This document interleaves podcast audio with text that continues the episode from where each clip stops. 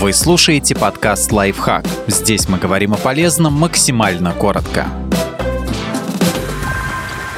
Как спланировать неделю с помощью бегущего списка? Лаконичный и наглядный метод поможет держать в поле зрения сразу все дела и ничего не забыть.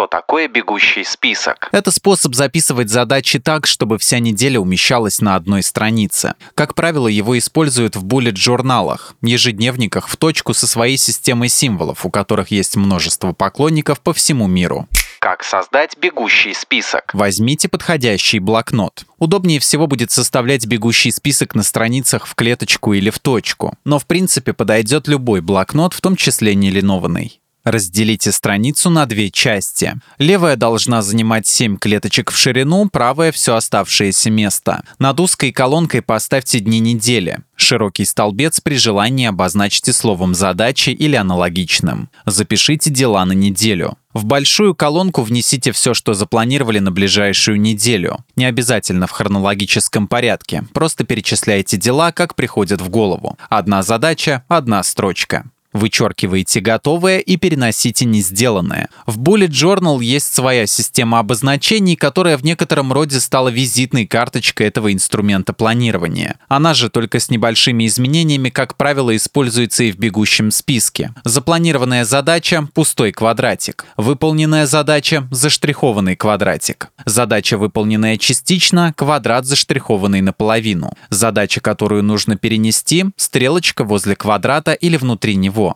Важная задача – восклицательный знак рядом с квадратом. Соответственно, если с делом покончено, вы штрихуете квадрат или кружок. Если задачу нужно перенести, чертите стрелочку и рисуете новый квадрат под другим днем недели. Подписывайтесь на подкаст «Лайфхак» на всех удобных платформах. Ставьте ему лайки и звездочки, оставляйте комментарии. Услышимся!